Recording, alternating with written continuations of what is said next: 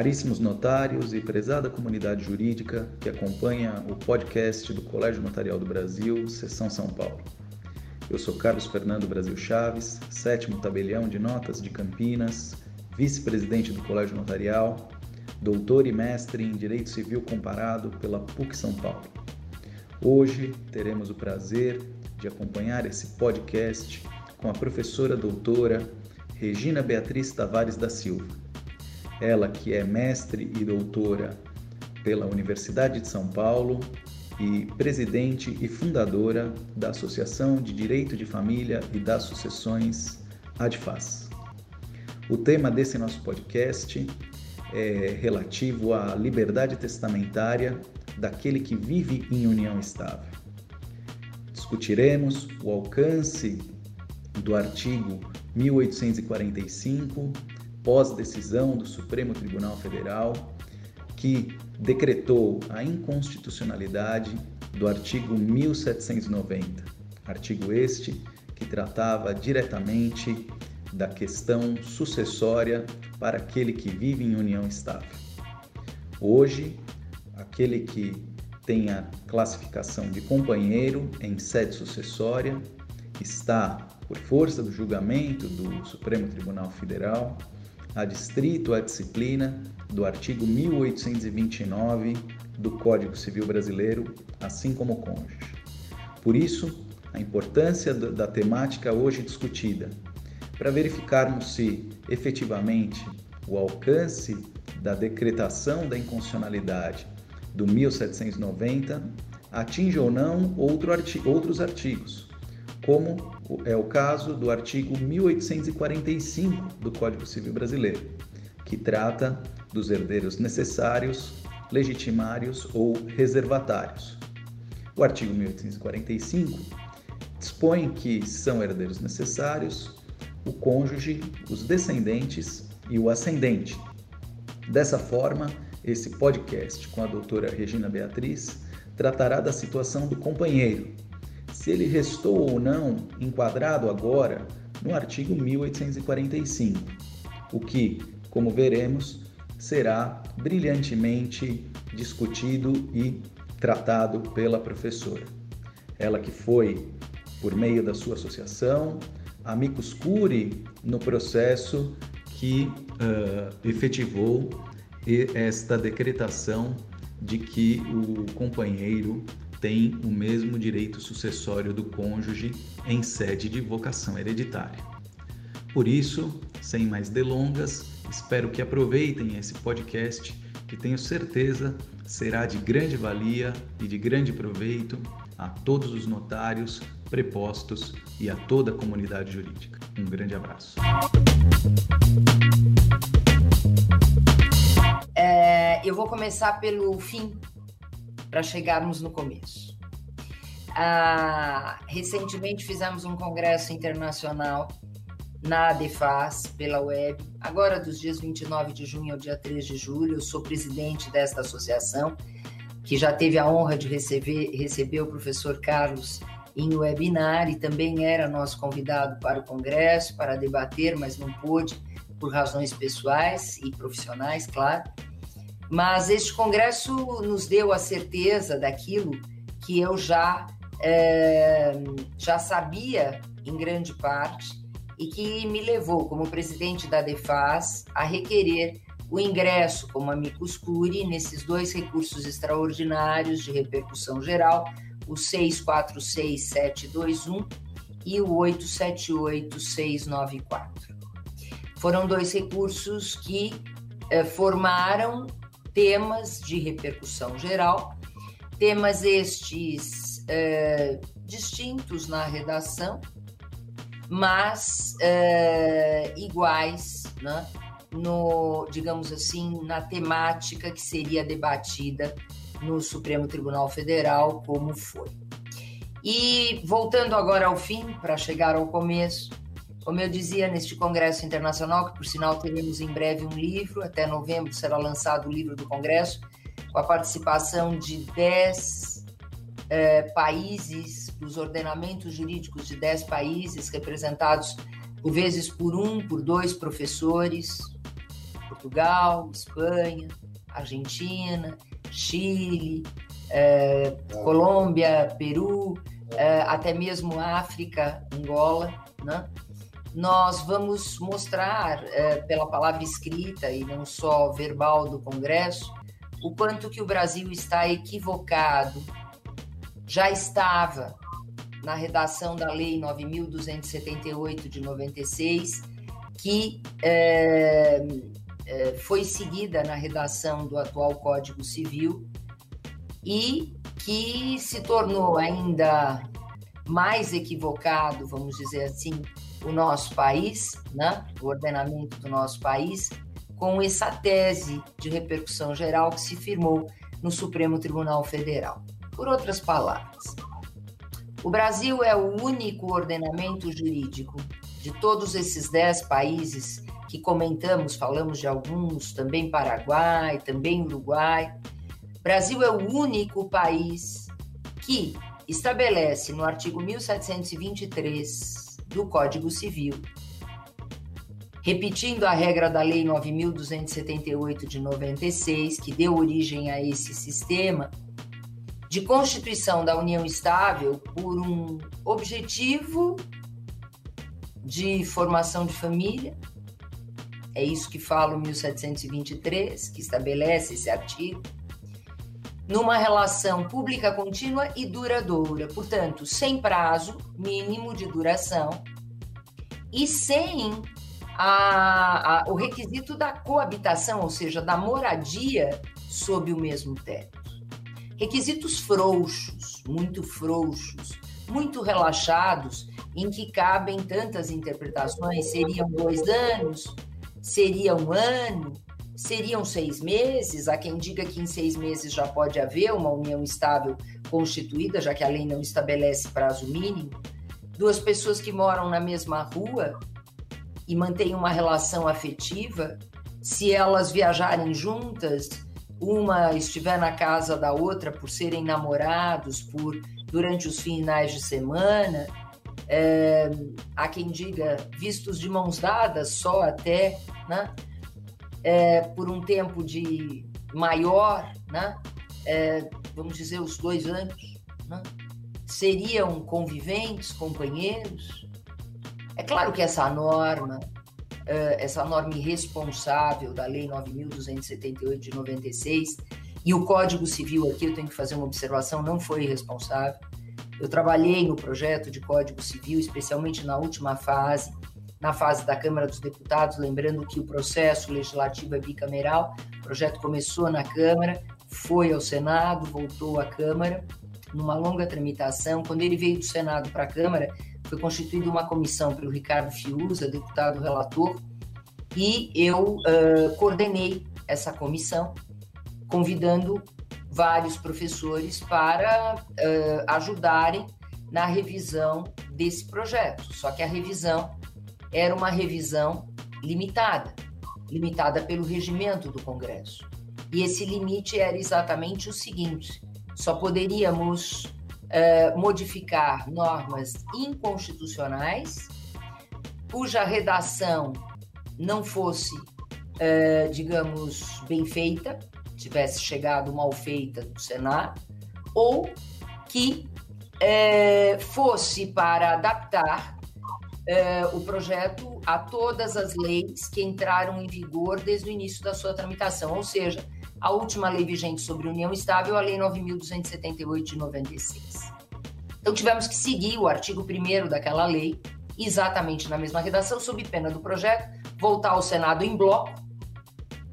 Claro que aí todos os legisladores são muito criativos, os deputados, os senadores são criativos, claro, poderiam pensar em modificar outros dispositivos, o projeto mesmo de outros livros, o projeto voltaria para a Câmara, ali mais modificações, e já havia um consenso na aprovação do Código Civil na Câmara dos Deputados.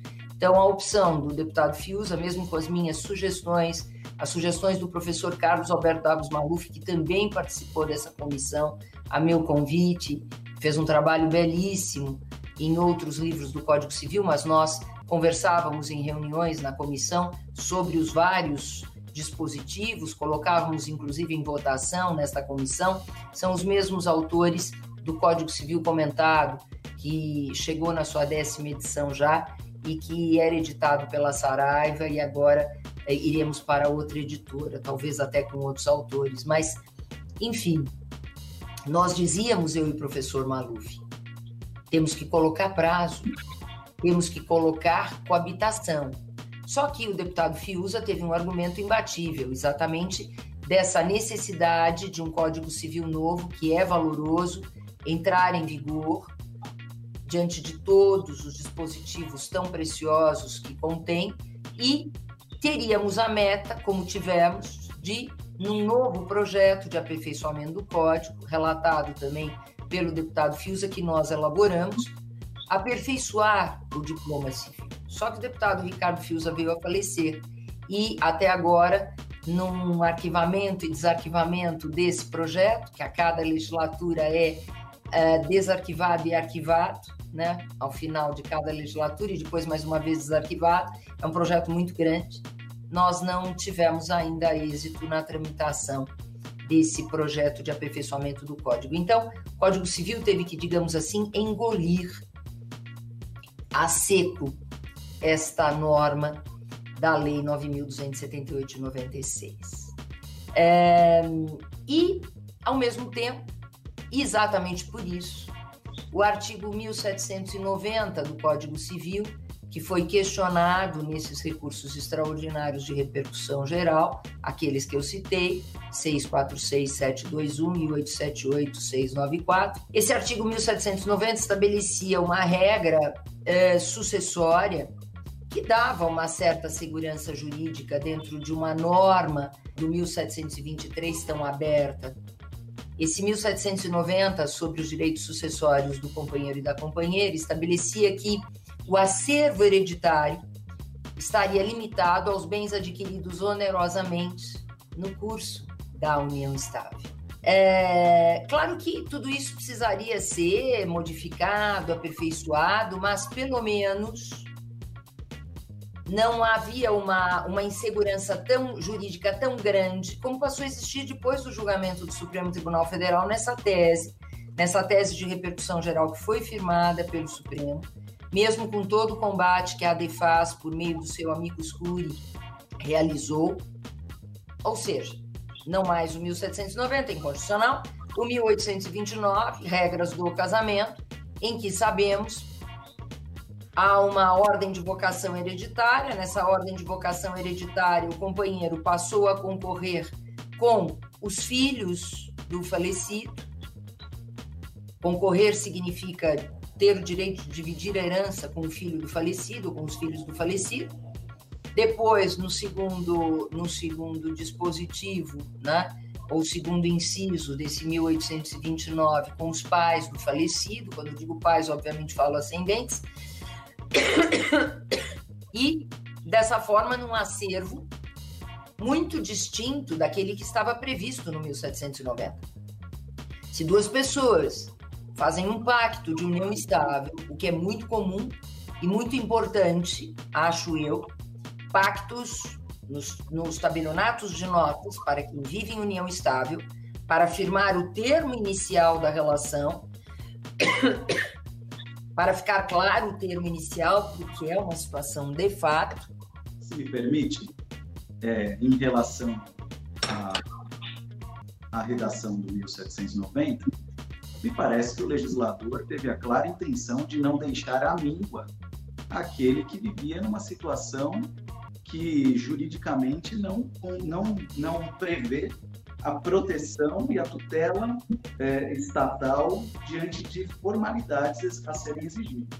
Exatamente, doutor Carlos, porque o 1790, é, para clareza né, e lembrança e memória de todos, no seu caput estabelecia companheiro ou companheiro participará da sucessão do outro quanto aos bens adquiridos onerosamente na vigência da união estável. Então, se a união estável tivesse é, durado dois anos, três anos, quatro anos, só esse acervo tá? E numa concorrência com filhos comuns, diferente da concorrência com filhos exclusivos, sempre no sentido de proteger o companheiro e a companheira mas também deixando no terceiro inciso uma concorrência com irmãos, ou seja, uma divisão com irmãos. Né? Então, afora, obviamente, o regime de bens. E quando nós falamos em, em, direito sucessório, nós não podemos confundir com o regime de bens. O regime de bens que na União Estável, no 1725, é estabelecido como da comunhão parcial de bens, assim como é o regime legal do casamento. Então, a, além da ameação, por exemplo, na comunhão parcial, o 1790 estabelecia esses direitos sucessórios limitados ao acervo constituído durante a união estável e com uma concorrência com filhos comuns, distinta da concorrência com filhos exclusivos do falecido, diante de tantas relações que se desfazem e outras são constituídas, né? filhos de relações anteriores, e depois ainda outros parentes sucessíveis, como os irmãos, também em concorrência, e somente numa quarta ordem o companheiro seria teria o direito à totalidade da herança. Isso, obviamente, na sucessão legítima, não na sucessão testamentária. Pois bem, que a gente sabe aí que temos é onde nós vamos chegar já já, que é o maior interesse que tem, eu acho que esta este nosso encontro. É, então, dentro disto, né, é, essa equiparação que é efetivamente algo inédito, né, diante dos requisitos frouxos que tem a união estável no nosso direito, inédito nos outros países, e obviamente... Não, esta que não se vê em qualquer outro país, aliás. Né? Não se vê, não se vê. Não se vê em, não se vê uma regulamentação da união estável como a nossa, brasileira, em nenhum outro país ocidental. Então, o Brasil estaria certo, seria o único país que estaria, eh, digamos, corretamente, né, ordenando a matéria da união estável, isso já gera uma certa dúvida, né? É, pelo menos uma certa dúvida. Mas então, voltando a, ao recurso uh, extraordinário, aos recursos extraordinários de repercussão geral, que deram origem àquela tese da equiparação sucessória, da união estável ao casamento, a, a DEFASE, então, diante de um acórdão com omissão, com obscuridade, até podemos dizer com contradição, é, interpôs embargos, embargos de declaração. E um outro instituto, que também ali trabalhava como amicus curiae, mas exatamente ao contrário, pela total equiparação da união estável ao casamento, também embargou. Os embargos uh, versaram sobre algumas matérias, mas especialmente sobre a aplicação ou não do artigo 1845 do Código Civil. Artigo este, que é aquele que traz a relação de herdeiros necessários, entre eles os cônjuges. São herdeiros necessários pelo 1845 do Código Civil os descendentes, os ascendentes e o cônjuge. E como o acórdão relatado pelo ministro Barroso não, uh, não, ao mesmo tempo que falava de herança necessária, se desdizia o ministro Faquim quando votou é, e, e, o seu voto foi também expresso e escrito, manifestado não só oralmente, também ele ali dizia da, do 1845 como a não aplicável, não aplicável, segundo o ministro Faquim, porque a autonomia da vontade deveria ser conservada nas pessoas para escolherem a entidade familiar da união estável e não serem obrigadas a sempre seguirem as regras do casamento. Ainda ele mais. Até, ele, ele, até, perdão, mas ele até se utiliza disso para fundamentar o seu voto, né? dizendo que a liberdade patrimonial dos conviventes já estaria assegurada pela regra disposta no 1845. Ou seja, havendo o desejo do companheiro em não prestigiar o outro, bastaria que ele se utilizasse da esfera uh, do testamento, seja ele em qualquer das suas modalidades. Exatamente.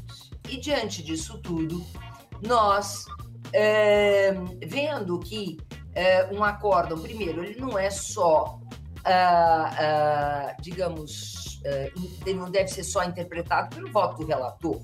Nós temos uma série de acórdãos, inclusive em instâncias inferiores, em que existe manifestação de voto, e os do Supremo também, né? na maior parte, os ministros se manifestam, né? todos eles, e uh, no Supremo, e inclusive quando há divergência ou não, né? É, e a gente tem que, obviamente, estar atento a. É, temos todos nós é, que estarmos atentos a todos os votos. E com essa atenção, vimos que efetivamente o voto do ministro Barroso era um voto bastante data vênia confuso, porque por vezes dava a entender que se aplicaria o 1845 da herança necessária, e sendo herdeiro necessário, teríamos, portanto, uma limitação imensa testamentária na união estável, sempre restrita à chamada cota disponível, né, que é 50, significa 50% do patrimônio, conforme o 1857 do Código Civil do testador, e na conformidade do que nós sempre ali defendemos neste Amicus Curi pela Associação de Direito de Família e das Sucessões, pela DEFAS, é, pelo menos a liberdade testamentária deveria estar conservada, já que havia uma equiparação pela tese firmada da aplicação do 1829, ou seja, daquela ordem de vocação hereditária do casamento à, união estável. Pois bem, nossos embargos se direcionaram, os embargos da Defas, que eu preparei, assim como preparei todas as peças é, da, em nome da Defas, como representante da Defas, não só as assinei, as preparei, as elaborei. É, nós tivemos ali um, muita razão né, nesses embargos para mostrar a, aos julgadores que é, deveria ser conservada a liberdade testamentária, ou seja, é, o companheiro, a companheira, deveria ter o direito de, em testamento, excluir o companheiro. Isso, inclusive, causa muita espécie aos estrangeiros, porque esses professores que estiveram no nosso Congresso Internacional, que, se me permitir, Carlos, está disponibilizado no canal do YouTube da Defaz. É interessante né, dizer isso, porque podem ali comprovar é, é, é, pela, pelas e aprender com esses professores né, e, com os analistas comparatísticos brasileiros como né, isto choca os estrangeiros, é, é, está na ordem de vocação hereditária, mas ao mesmo tempo, na ordem de vocação hereditária que é a do casamento, e ao mesmo tempo uh, uh, tem que ter a liberdade testamentária, é claro, é, era o remédio que a DEFAS via para uma tese de repercussão geral equivocada data vênia equivocada na equiparação. Ainda mais, repito, diante dos requisitos da união estável no nosso país, extremamente frouxos, em que todas as interpretações podem ser feitas é, em termos de prazo de duração, coabitação ou não. Pois bem, e namorados são confundidos com companheiros, né? ou confundíveis, né? e etc, e etc. Então, dentro disso, o ministro Barroso, ele optou pelo julgamento virtual. Nós insistimos no julgamento real, porque queríamos, obviamente, ali poder ter a palavra, até pela ordem, mesmo que não nos fosse possibilitada a sustentação, mas pela ordem poderíamos nos manifestar como amigos curi, mas ele não deferiu o nosso pedido e o julgamento foi virtual. Nesse julgamento virtual, o ministro Barroso ele é, decidiu do seguinte modo. Ele digo porque sabemos que quando o julgamento é virtual, ele é muito mais de um único magistrado do que de todos os magistrados. Né? Isso é em todos os tribunais. E o Carlos, que me conhece também, e algum, talvez alguns que aqui estejam assistindo também me conhecem, eu sei que o professor Maluf, por exemplo, está aqui assistindo, né? É, sabem que eu sou muito concreta na minha na minha expressão, né? É, e dentro disso, né, concreta, objetiva e realista. É, é, o que nós tivemos, graças ao trabalho da DEFAS, foi uma decisão segundo a qual, de um ministro, claro, repito, embora fosse do órgão colegiado, em tese, virtual, a repercussão geral reconhecida diz respeito apenas à aplicabilidade do artigo 1829 do Código Civil às uniões estáveis. Ou seja, apenas a ordem de vocação hereditária e não aplicável o artigo 1845 do Código Civil, que elenca os herdeiros necessários. Companheiro não é herdeiro necessário. Está muito clara essa decisão, apenas o 1829. Portanto, apenas o 1829 não se aplica também aquela reserva da quarta parte da herança quando o falecido deixa mais do que é, é, três filhos, né? Então, é, mais do que quatro filhos ou mais, dizendo, em que o cônjuge tem o direito à reserva da quarta parte, e nós temos visto, doutor Carlos, acórdãos que têm aplicado esse dispositivo da reserva da quarta parte, que é outro absurdo, porque é apenas, está ali muito claro na decisão do ministro Barroso, e repito, e obviamente, né, do órgão colegiado nesse julgamento virtual, e, ao mesmo tempo, né, nessa clareza da decisão, do apenas o 1829, apenas o dispositivo sobre a ordem de vocação hereditária, é, o ministro Barroso é, não deu provimento aos embargos da Defas.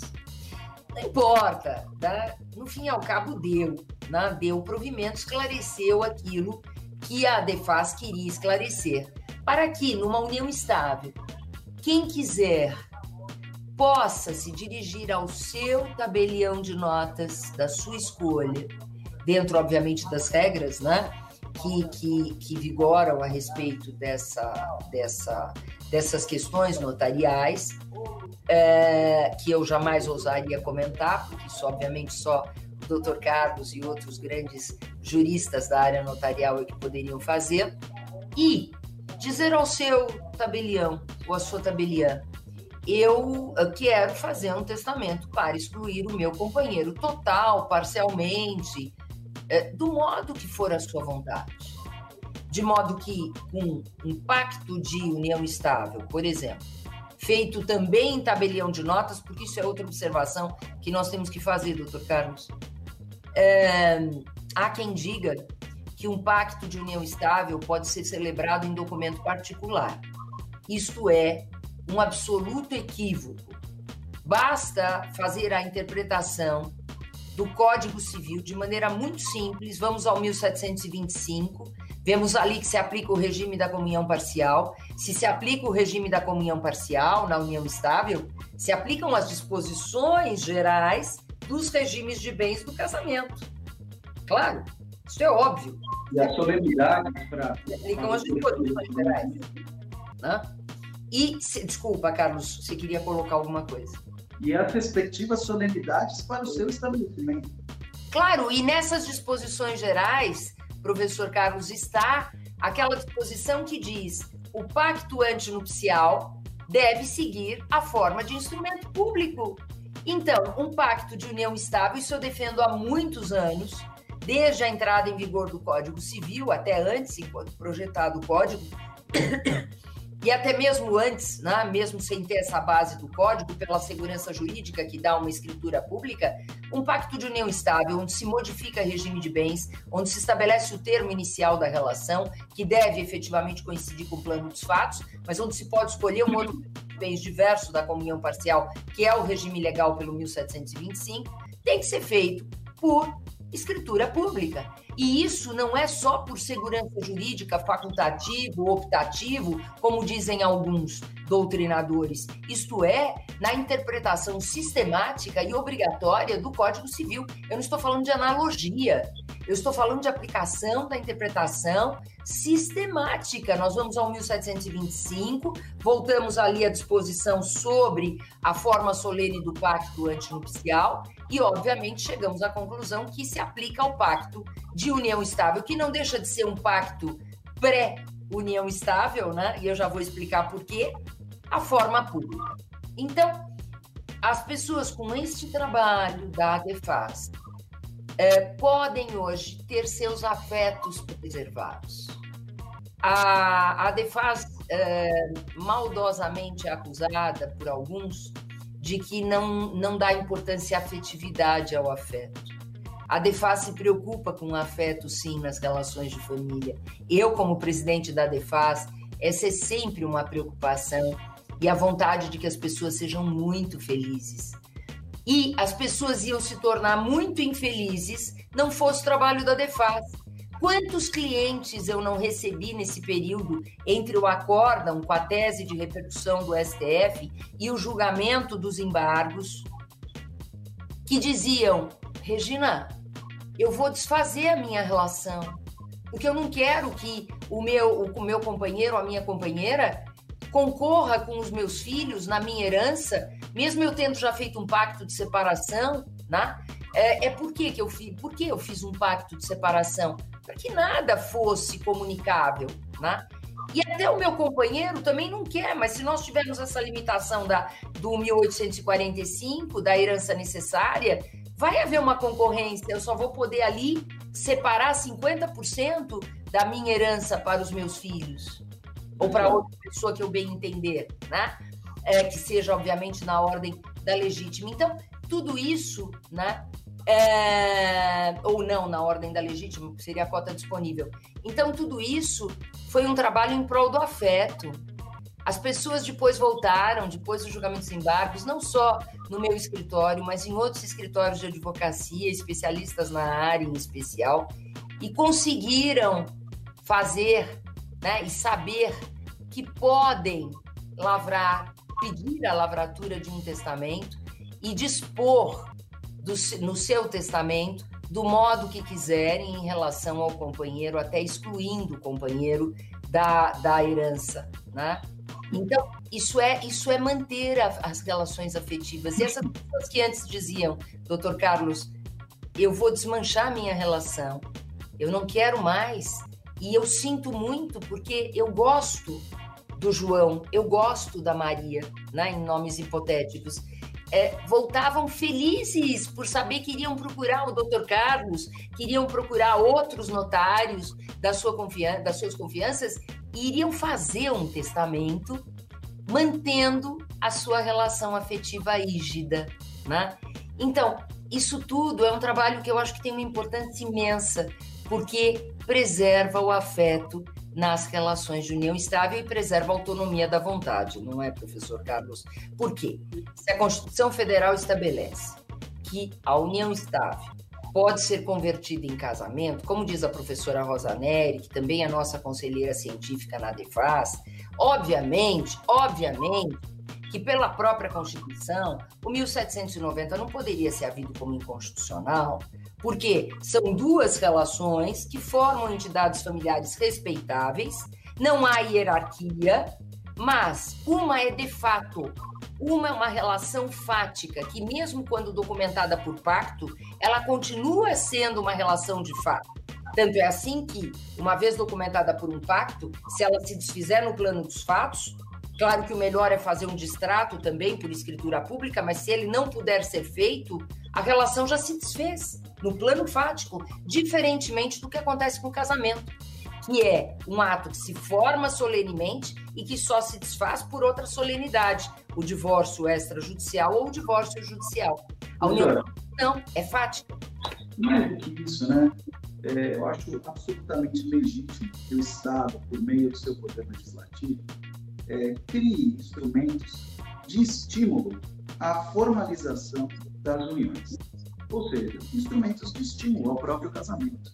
Pôncio Miranda já falava isso no, seu Tratado de Direito Privado, ele consagrava o princípio do favor matrimônio, onde o, o, o, legislador e a, as normas de direito positivo devem ser entendidas em favor do matrimônio. Né? É, temos aí, acho que o próprio, o próprio julgamento do, do Supremo Tribunal Federal reconheceu que são efetivamente institutos distintos institutos distintos com efeitos distintos. Estamos falando de pessoas maiores e capazes, que ao optar por uma ou outra união, têm ciência dos efeitos de uma ou de outra união. Daí também compartilha sobre a, a, a, a constitucionalidade do artigo 1790, porque a, a, união estável difere do casamento. E eu gostaria só de fazer um parênteses aqui para parabenizar o trabalho da ADEFAS, sobretudo em relação à, à, à, questão dos embargos de declaração, é, porque efetivamente, se eles não tivessem sido interpostos, bom, já temos inúmeros entendimentos de que o companheiro está incluído no artigo 1845, mesmo sob a égide da, manifestação no embargo, nos embargos de declaração, o que seria sem a atuação da DEFAS. E digo mais, é, é, realmente acredito que essa seja uma preocupação contemporânea, contemporânea dos casais que vivem em união estável. Nós temos muitas uniões estáveis, comparecem aos, aos nossos cartórios, pessoas que é, elas efetivamente. É, pessoas que efetivamente se preocupam com os efeitos sucessórios dessa união e não desejam, não desejam que essa união tenha os efeitos sucessórios estabelecidos ali no artigo 1829 de forma impositiva. Né? Então, hoje, muitos tabeliães têm atuado, inclusive, por, por força do princípio da autonomia da comunidade, inserindo no corpo da própria escritura pública de união estável a aquiescência do casal de que efetivamente reconhece que os companheiros não estão estabelecidos pelo ordenamento brasileiro como herdeiros necessários ou legitimados e que é, é, eles podem sim é, é, tratar separadamente de suas respectivas sucessões. E na sequência, eventualmente, fazemos ali uma cédula testamentária para cada qual, porque já vem de uniões anteriores, já possuem seus próprios patrimônios, possuem seus filhos, é, existem patrimônios oriundos de sucessão e que não se deseja misturar.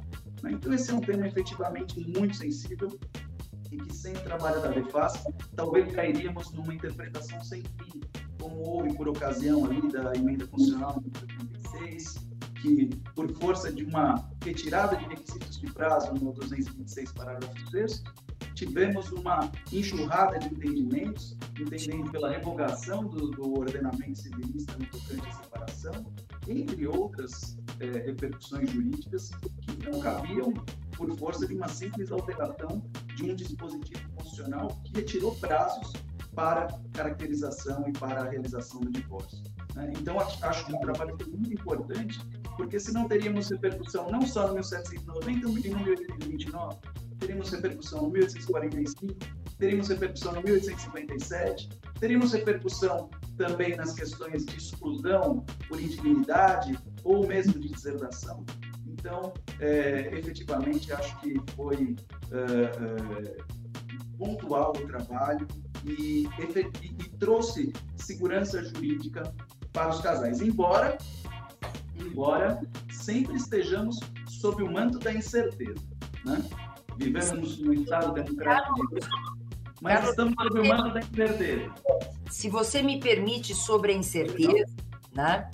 É, de onde vem esta incerteza, né? De onde vem esta incerteza? Esta incerteza diante de um julgamento tão claro, né? É, sobre a, os embargos, embora não os tenha provido, é, esclareceu que a repercussão geral reconhecida diz apenas a aplicabilidade do artigo 1829. Então, de onde vem a incerteza? Vem de interpretações absolutamente equivocadas. As pessoas não, os doutrinadores ou supostos doutrinadores, que existem doutrinadores e supostos doutrinadores, como em todas as profissões, como em todas as profissões, salvo aquelas que exigem concurso, concurso público, como é o caso do, da atividade notarial, né? em que todos não são supostos notários, são notários. Né? Mas é, na, na, na, liberdade da doutrina, né, que não é uma liberdade, não existe um concurso para ser doutrinador, não é verdade? Nós temos aí supostos doutrinadores, e são esses supostos doutrinadores que têm a ousadia, né, a desfaçatez, melhor dizendo, de, de, de, de alegar que com essa redação dessa decisão proferida e é, de autoria do próprio relator do, do, do, do acórdão né, proferido nesses recursos, se aplicaria o 1845. E há quem diga, como eu comentava antes, que se aplicaria também aquela quarta parte de reserva do cônjuge ao companheiro. Né? Então, é, é, isso tudo vai passar porque essa doutrina equivocada, obviamente, ela vai ser vencida pela, pela, por qualquer debate que se trave no judiciário já existem processos né, sobre este tema, esta matéria, né, e é claro que os julgadores vão julgar de acordo com o que julgou o Supremo Tribunal Federal. Se não tem testamento, equipara-se ao casamento à união estável. Se houver testamento com exclusão, parcial, total, não existe equiparação, porque companheiro não é herdeiro necessário. Isso é decisão do Supremo Tribunal Federal. E, dentro disso, né, Carlos, a, a necessidade não só das camadas mais instruídas né, da população saberem que existem, existem tabelionatos de notas no nosso Brasil, que infelizmente algumas pessoas que não têm né, um mínimo de conhecimento não sabem que podem ir a um, um, um, uma pessoa concursada, um tabelião de notas e fazer escritura tanto de pacto de união estável como de testamento, né? É, é, isso, o nosso Brasil precisa ser informado. Então, esse programa é muito importante porque ele fica disponível, né? E ele é divulgado, né? E assim, é, também o leigo ele vai entendendo isso tudo. É um trabalho útil, acho que eu, para quem, quem obviamente está na área jurídica, seja advogado, seja juiz, seja seja professor, pesquisador, né? E em outras áreas do direito, consultor, é para os estudantes, claro, sem dúvida, né? que tem que aprender direito, né? Não só o direito, mas tem que aprender direito o direito, né? E questionarem os seus professores, por exemplo, se algum deles vier dizer que o companheiro é herdeiro necessário segundo o Supremo. Agora tem elementos para isso graças ao programa e é esse honroso convite que o Dr. Carlos me fez e as colocações do Dr. Carlos também que foram preciosas, né? Eu só queria, Carlos, para não deixar no vazio, esclarecer aquilo que eu disse sobre a forma solene do pacto de união estável na aplicação da norma da solenidade do pacto antinupcial. Poder-se-ia pensar, não, pacto antinupcial antes do casamento, mas o pacto de união estável pode ser feito durante a união estável, né? Só que nós temos primeiro um entendimento bastante importante do Superior Tribunal de Justiça, que é um grande tribunal, não Supremo, aqui Superior Tribunal de Justiça, segundo o qual não pode um pacto de união estável retroagir o que é um entendimento correto, não é uniforme, mas é correto. Por quê? Porque se nós temos para a mudança de regime de bens no casamento a necessidade de uma autorização judicial, pensar que um pacto de união estável vai retroagir nos seus efeitos desde o início da união é algo que causa espécie. O pacto vai valer na minha interpretação, a, no novo regime de bens feito, né, ali, ali escolhido no pacto a partir daquele momento. Pois bem. Até, até porque, professora, existe uma outra implicação aí muito importante, que é a comunicação patrimonial do problema. Claro. Eventualmente, sem recolhimento dos tributos incidentes nessa verdadeira transmissão patrimonial que se dá por força de uma união estável que se estabelece com data retroativa. Então, tudo isso também deve ser analisado com muito cuidado pelo notário, pelo escrevente, por aquele que é, analisa a situação jurídica, para que não se, não se cause aí uma, uma repercussão para aquele casal e também as, as normativas e as, as regras incidentes, sobretudo as regras tributárias, sejam observadas. Né? Essa é uma situação aí de muito que o, que o tabelião deve observar com muito cuidado. Efeitos perante terceiros, né, doutor Carlos, que precisam ser preservados no período anterior, né? Segurança também dos terceiros que se envolveram em negociações com um dos companheiros, não é? Tudo isso né? Tudo isso há de ser considerado, porque não se pode admitir, por mais que o ordenamento jurídico sobre a união estável seja um ordenamento que deve ser modificado para dar melhor segurança jurídica em prazo mínimo de duração, em coabitação, nós não podemos admitir né, que, é, agravar esta situação com uh, outras inseguranças né, e outros prejuízos, né, inclusive a terceiros. Mas quando eu falava disso, surgiu uma pergunta durante esse congresso ao qual me referi, muito interessante. ela partiu do Luiz Eduardo Tavares dos Santos, que é meu sócio e meu filho. E eu tenho orgulho da pergunta que ele fez, porque ela foi muito elogiada pelo desembargador Loureiro, um dos professores que fazia análise comparatística entre os vários sistemas. No debate, o Luiz Eduardo perguntou o seguinte: este jovem advogado de 33 anos, pela prática que tem já na advocacia de, de, de vários anos, 10 anos de advocacia, ele perguntou, advocacia familiarista em especial, que é a nossa especialidade, ele perguntou: se o artigo 1723 estabelece o requisito da durabilidade ou da relação duradoura por que é que no direito brasileiro se aplica o efeito da comunhão parcial quando não existe o pacto, logo no início, escolhendo, por exemplo, a separação? As pessoas não fizeram pacto, né? ou fizeram um pacto confirmando a, a comunhão parcial. Querem só colocar o termo inicial. Muitos querem a comunhão parcial e querem o termo inicial só ali eh, pactuado perante um tabelionato de notas numa escritura pública. Pois bem, como é que esses efeitos patrimoniais sempre retroagem à data inicial de uma união que ainda não está constituída?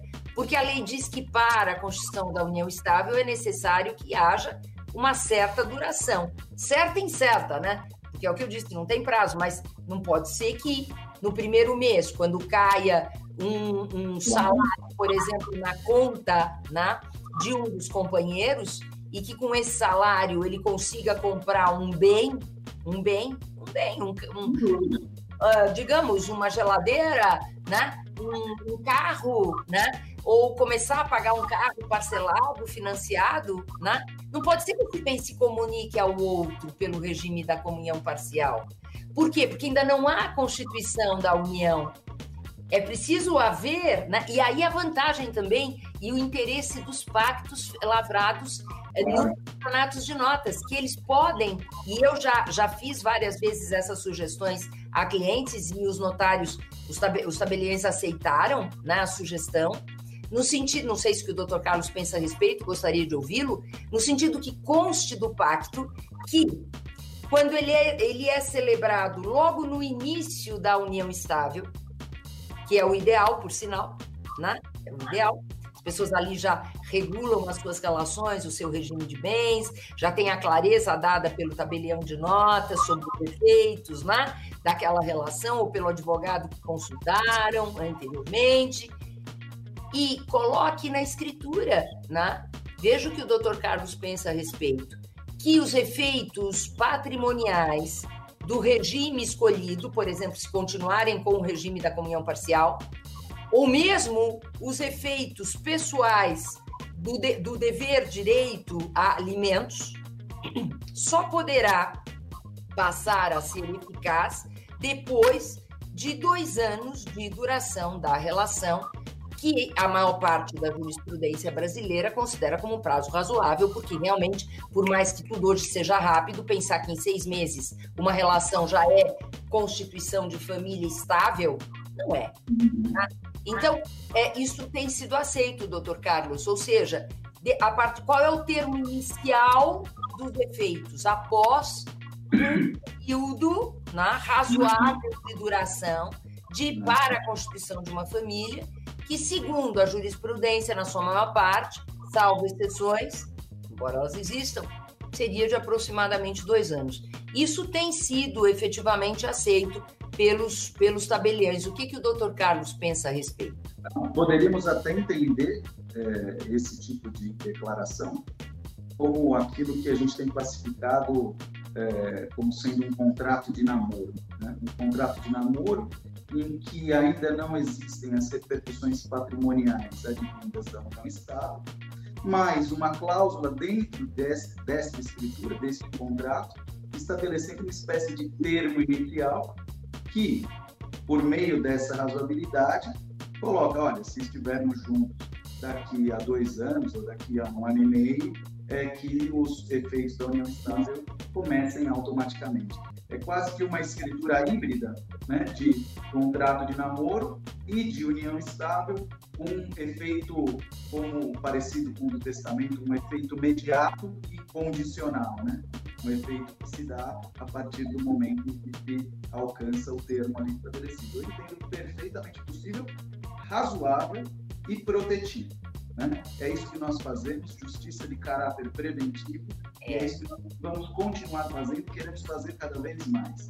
Acho, claro. é, acho efetivamente um instrumento é, muito importante para ser é, verificado. E a pergunta do seu filho, que eu tive a, a oportunidade de conhecer e a alegria de conhecer é, o meu cartório, é, realmente brilhante como mãe, é, efetivamente ela é absoluta, ela é muito adequada, porque a união estável não é, não é uma relação que tem um termo inicial consolidado. Não. É, de, é diferente e, do casamento, né? Doutor Carlos, olhando exatamente essa sua excelente explicação, né, de, uma, de, um, de um contrato híbrido, de um pacto híbrido, indo ao 1723, para que haja a união estável, é necessário que a relação seja duradoura. Então, ela só pode produzir efeitos a partir de uma certa duração. É lógico que é, dentro de algo razoável no critério jurisprudencial dos dois anos. Ninguém está colocando aí, imaginando cinco anos, dez anos, tá? dentro do que, do que o ordenamento, com essa forma de expressão jurisprudencial, apresenta.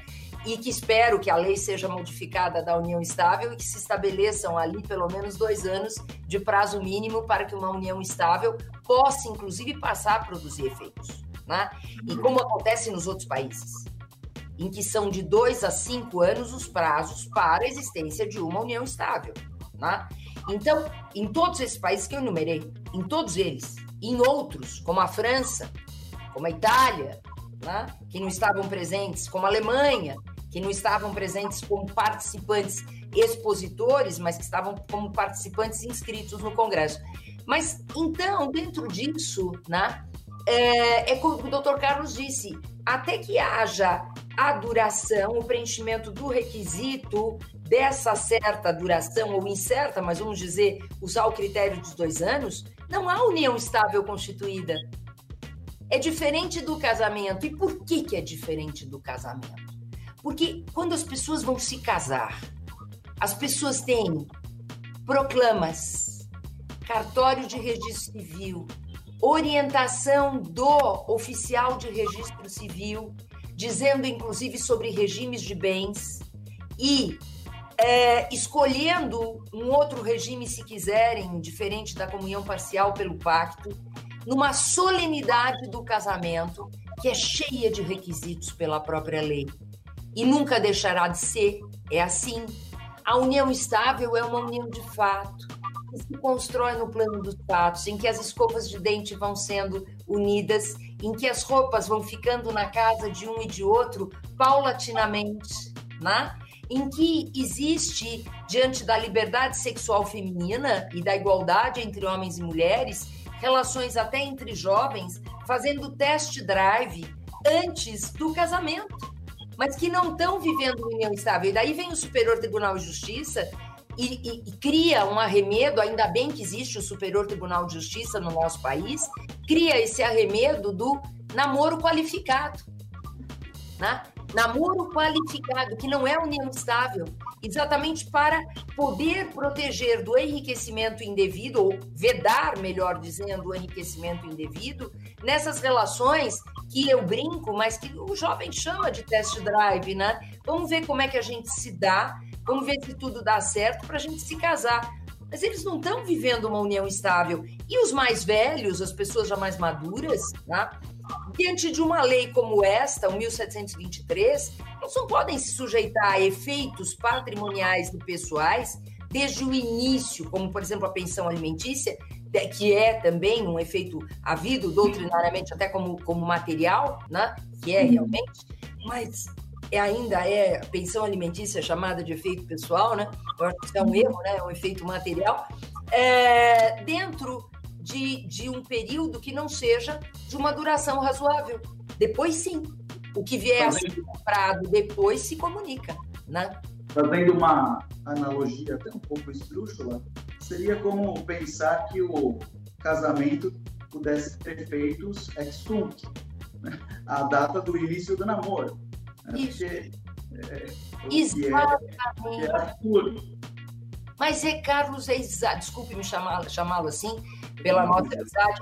É exatamente isso, Carlos. Exatamente isso. E quando se fala nesse contrato de namoro, que também, na minha opinião, embora não, aí obrigatória a forma, facultativa, mas que eu recomendo que seja sempre lavrado o documento diante de um tabelionato de notas, pegou na praxe, né, a expressão contrato, né?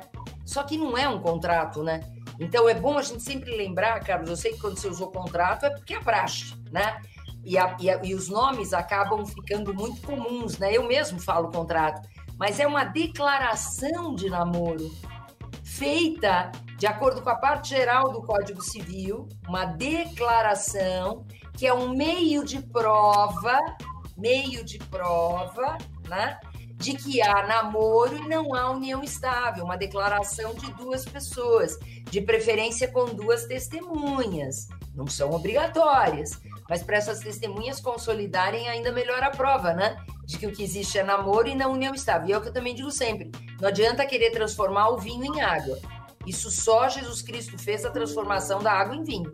Por quê? Se for união estável de fato, se houver constituição de família, não adianta a criatividade advocatícia querer ali declarar que existe namoro, porque aquele documento não vai valer, mesmo lavrado por um notário, um tabelião de notas, quando o tabelião de notas foi levado a equívoco, né? Porque se o tabelião de notas souber que é efetivamente uma união estável, jamais lavraria uma declaração de namoro. Mas podem não contar, né?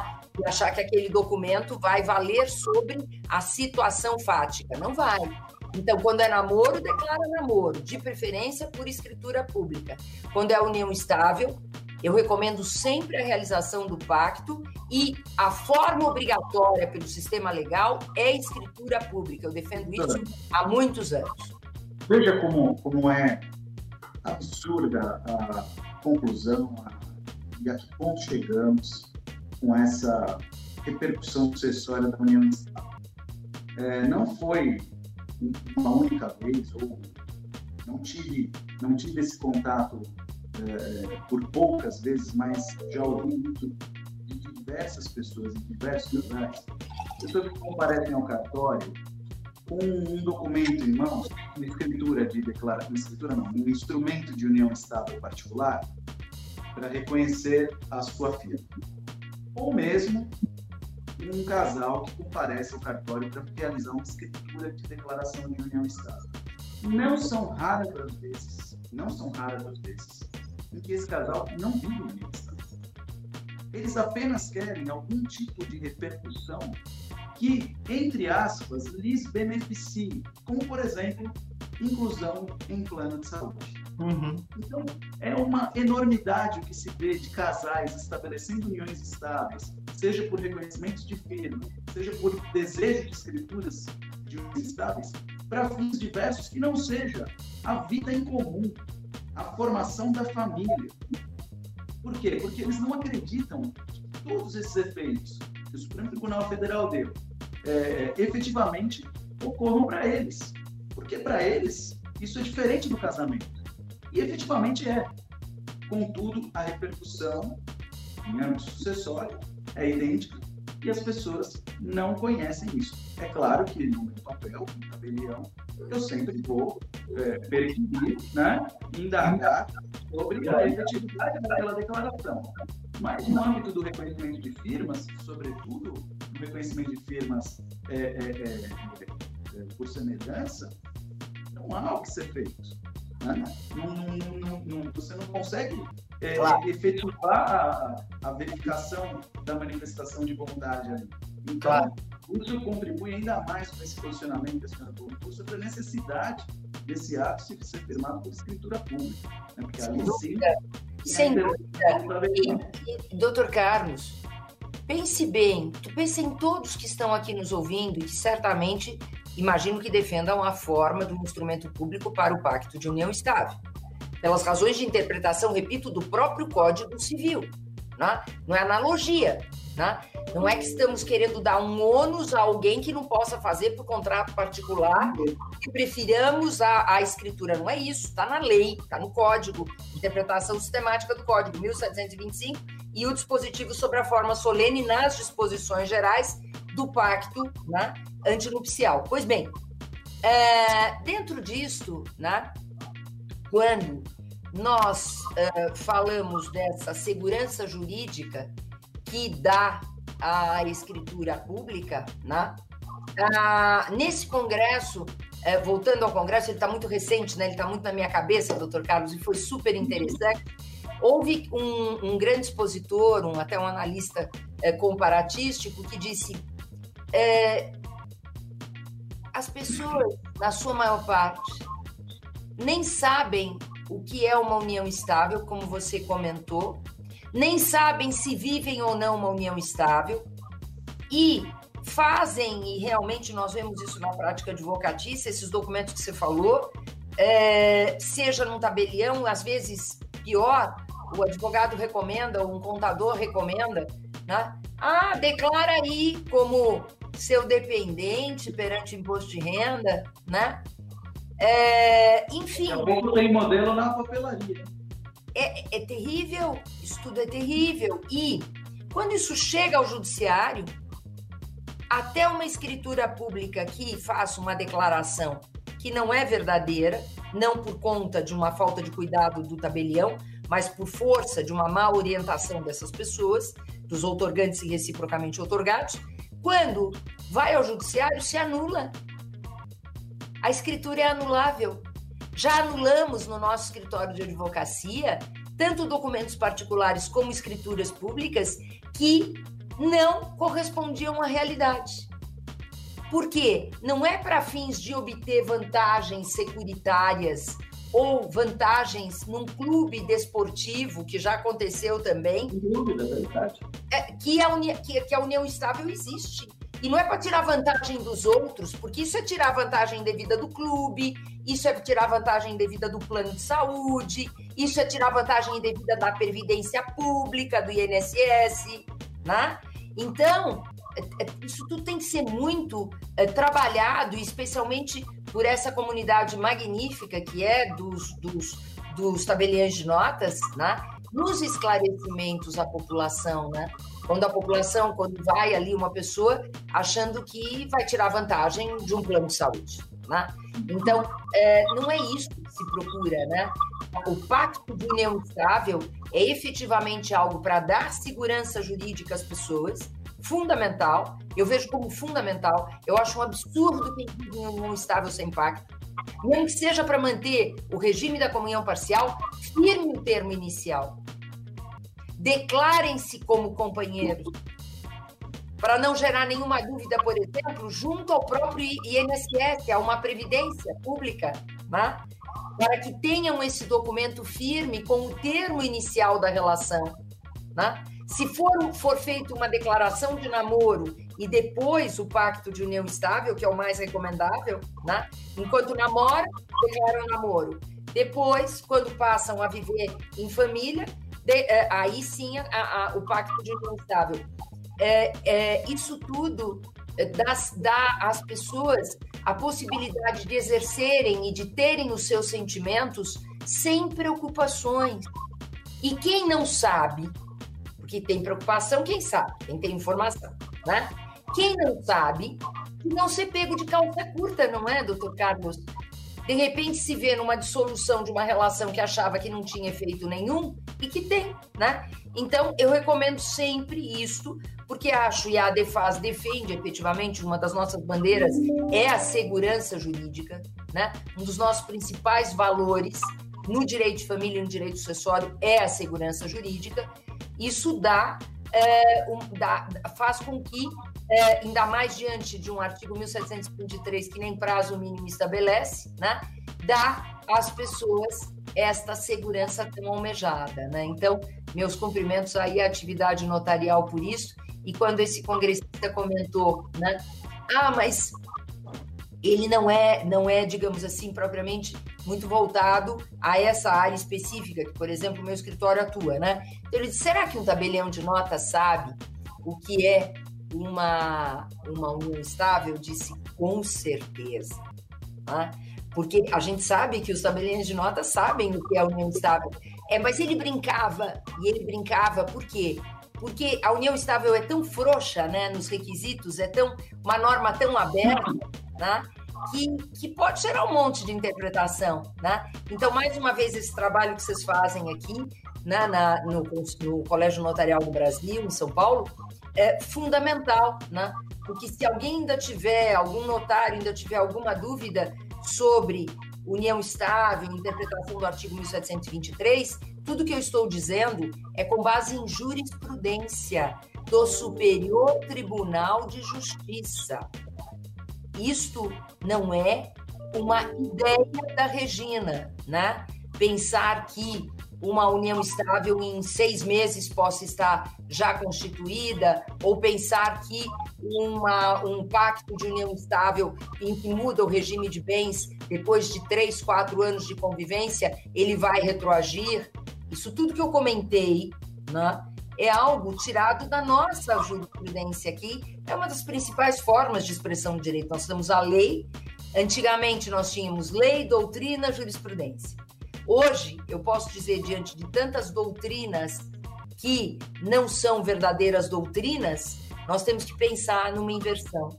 Lei, jurisprudência sem ativismo judicial e doutrina. Perfeito.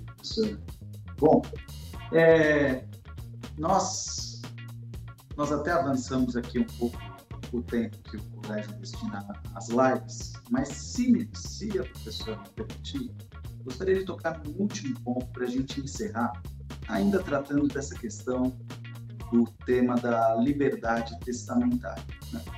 É, digo isso porque essa é uma, esse é um assunto muito, muito caro aos tabeliães, tendo em vista que o testamento é uma das nossas é, atividades mais importantes. Aliás, um dos institutos mais importantes do direito civil e é, feito com, com, segurança ali na forma pública. Né?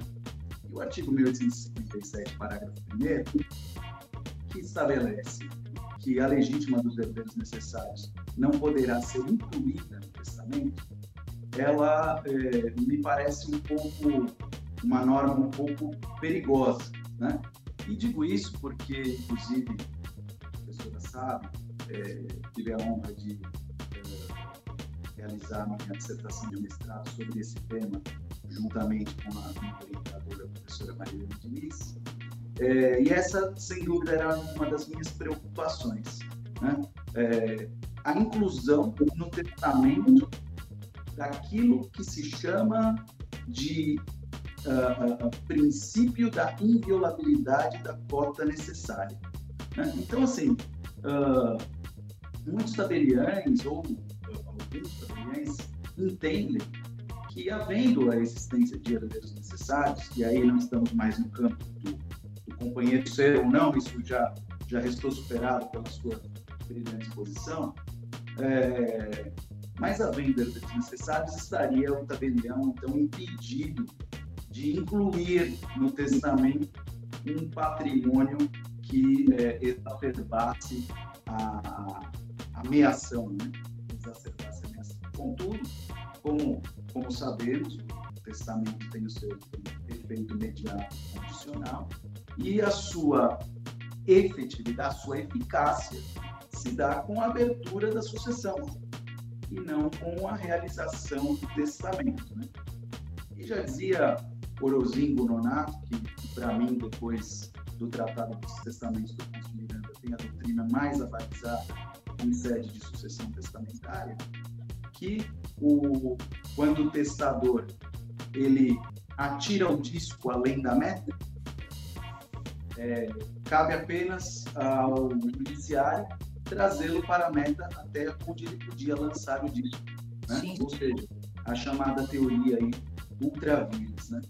Eu gostaria que a senhora tecesse algumas considerações acerca disso, é, porque é um tema que eu entendo muito importante e acredito que é, seja um, um, algo, algo muito precioso para o tabelião fazer com que a disposição de vontade efetiva do testador esteja em cédula testamentária, seja Sim. ela passível de redução no futuro Sem dúvida. ou não. Sem dúvida, Carlos, sem dúvida, sem dúvida, inclusive pela sua tese, que eu tenho aqui seu livro na minha biblioteca, sempre consultado aqui por todos que aqui trabalham e também por mim. Um livro precioso, originário da sua tese. Uh, certamente também numa impecável orientação da querida Maria Helena Diniz, que foi um dos membros daquela comissão de aperfeiçoamento do projeto de Código Civil, a qual me referi, né? também do projeto de lei que arquiva e desarquiva lá no Congresso. Então, meu apreço imenso pela professora e por você, porque não existe tese boa se não tiver um excelente, né, orientando e uma excelente orientadora. Então, aí o casamento foi perfeito, né? E é, a sua tese bem fala, né, e trata esse tema dentro das ideias que o Dr. Carlos Garbi, que é, que é também diretor de publicações da Defas, é um grande jurista, ele nos traz já em artigos publicados, inclusive em eventos que fizemos fora do Brasil com a Defas, na própria Argentina, em que ele diz que é, a tendência e a interpretação das normas no limite das normas, claro, sempre preservando né, o, o direito positivado, né, a lei, deve ser feita dentro exatamente do que qual é a vontade do testador. Se o testador quer dispor mais do que poderia dispor, invadindo a legítima dos seus herdeiros necessários, é que você disse, cabe a redução. Será feito. Mas, nunca... Mas o fato é, professora, que nunca saberemos se ele efetivamente invadiu. Claro, porque este não é o momento de verificar isso. Também não, porque é a morte, é na morte que o patrimônio vai estar, obviamente, devidamente calculado, né? Sem dúvida, Carlos. Além de não haver esta possibilidade desta verificação, porque é um ato que vai produzir efeitos depois da morte, né? A vontade do testador, dentro inclusive dessas novas ideias e correntes de pensamento que surgem até de modificação futura de uma legislação, é dar ao testador, ao futuro autor da herança, toda a liberdade. A ideia, inclusive, é que, segundo a ideia do Dr. Garbi, por exemplo, extremamente respeitável, claro que debatível, mas respeitável, é de que não tenhamos mais herança necessária no nosso país. Assim, as pessoas poderão ir a um tabelião de notas e dispor do modo que quiserem, porque a gente é de convir e é a, o argumento dele é muito forte. Um filho, ele não foi, é, não é caso de deserdação, as cláusulas de deserdação são muito limitadas.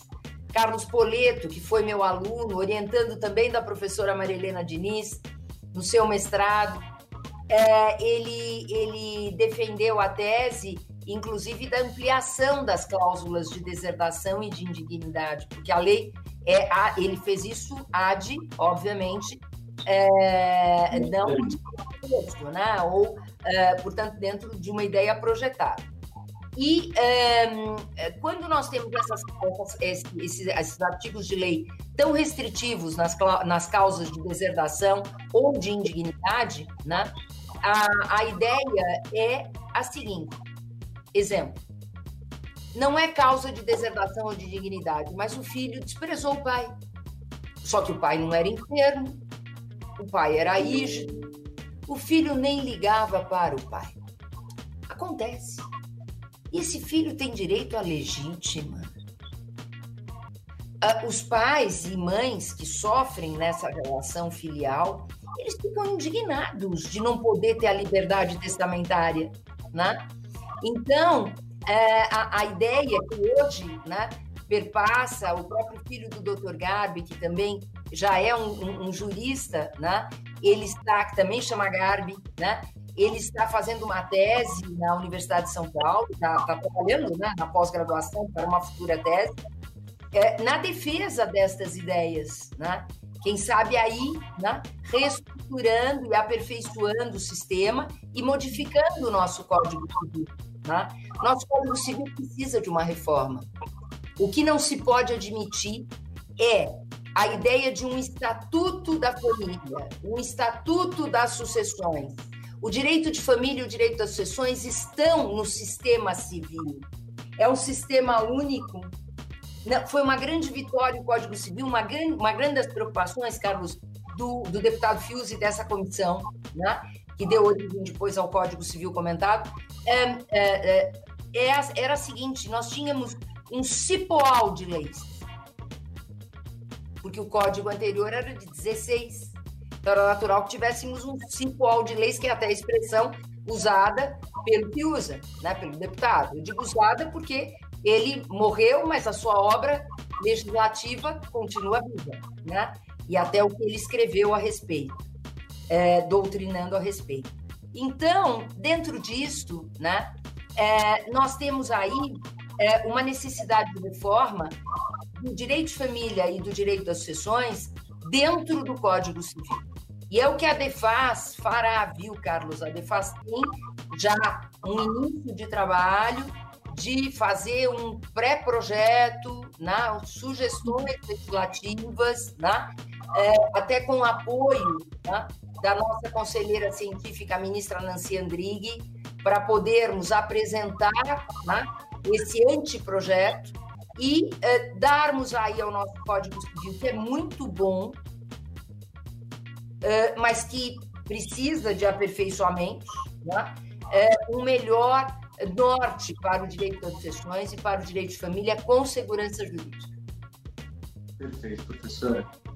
Tenho muito a agradecer a sua presença aqui, suas ponderações foram é, absolutamente valiosas para mim pessoalmente e tenho certeza que para todo o notariado paulistano e todo o notariado brasileiro que acompanha os canais do Colégio Notarial do Brasil São Paulo. Eu agradeço em nome do nosso presidente, Dr. Daniel Paz de Almeida, segundo tabelião Preto, em nome de toda a diretoria do Colégio Notarial de São Paulo. Agradeço muito mesmo uh, a, a, sua presença conosco, a sua, as suas ponderações, a sua aula, a clareza das suas exposições e também a sua atuação e a atuação da sua associação, da associação que você representa, como um, uma, uma defensora, defensora do direito civil brasileiro, da família, sim, porque não podemos estar sob a égide de situações de verdadeiro desestímulo às uniões, né? não podemos estar sob essa égide. Então, agradeço em nome do Colégio Notarial de São Paulo e quero dizer pessoalmente que foi uma felicidade para mim poder dividir esse tempo aqui. Satisfação toda minha. Repito o que disse no início, pelo grande apreço e pela grande admiração que tenho pelo seu trabalho, tanto acadêmico quanto notarial, né? E é, por estar aqui com essa possibilidade de, no Colégio Notarial do Brasil Paulista, São Paulo, é, e eu sei que esse programa aí, se sendo visto e visualizado certamente por outros colégios notariais de outros estados brasileiros, estarmos de algum modo juntos, né? É, e estou sempre à disposição, né? Para mim é um prazer muito grande estar com você e estar no Colégio Notarial do Brasil, podendo aí ajudar um pouquinho nos esclarecimentos. Muito obrigada. Caríssimos notários e toda a comunidade jurídica que acompanhou o presente podcast, espero que tenham aproveitado bastante.